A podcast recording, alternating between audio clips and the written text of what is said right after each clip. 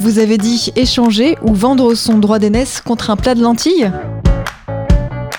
Rebecca et Isaac ont deux fils nés en même temps, Ésaü et Jacob. Genèse chapitre 25 versets 29 à 34.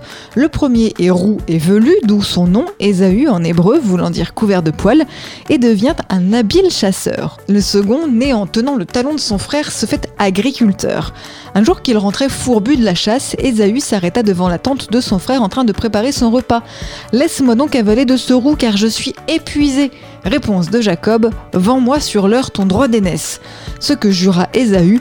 Alors Jacob donna à Ésaü du pain et du bouillon de lentilles. Ésaü mangea et but puis se leva et s'en alla. Ainsi, Ésaü méprisa le droit d'aînesse. En fait, les interprétations sont multiples. Le mépris d'une tradition familiale, la ruse de Jacob, le péché de gourmandise d'Ésaü qui, comme Adam, n'a pas su résister à la tentation, la supériorité de ceux qui travaillent la terre. Dans la langue usuelle, l'expression s'applique à une transaction inéquitable où l'on échange quelque chose d'important contre un bien insignifiant ou encore quand on préfère des avantages matériels à une importante dignité extrait du livre Expression biblique expliquée de Paul Desallemands et Yves Stalloni, paru aux éditions Chênes.